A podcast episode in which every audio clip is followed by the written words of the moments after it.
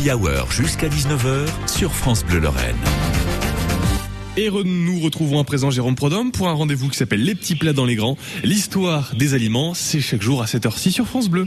C'est simple comme concept, la saucisse, non? Oui, enfin, euh, est-ce que c'est un concept prompt à développer la Euh, co-construction des territoires en vue d'une normalisation de la digitalisation valorisant le homemade? Euh...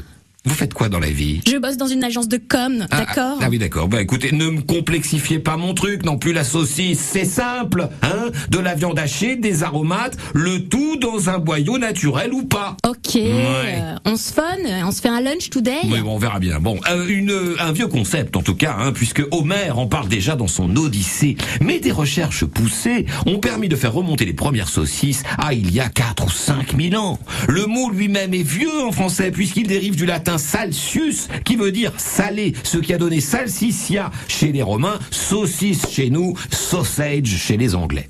Au-delà du plaisir gustatif, la saucisse était autrefois un excellent moyen de conserver la viande plus longtemps grâce au salage ou au fumage.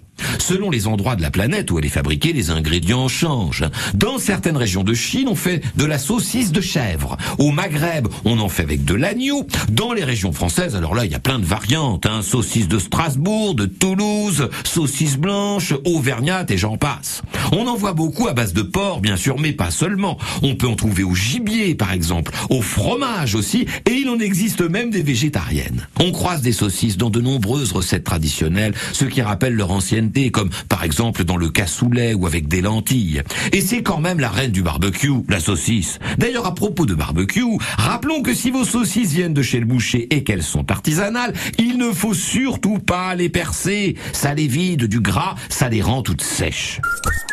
La cuisine, ce sont quelques ingrédients comme les saucisses, mais c'est surtout beaucoup de cœur. Les petits plats dans les grands avec Jérôme Prodhomme chaque jour à cette heure-ci sur France Bleu.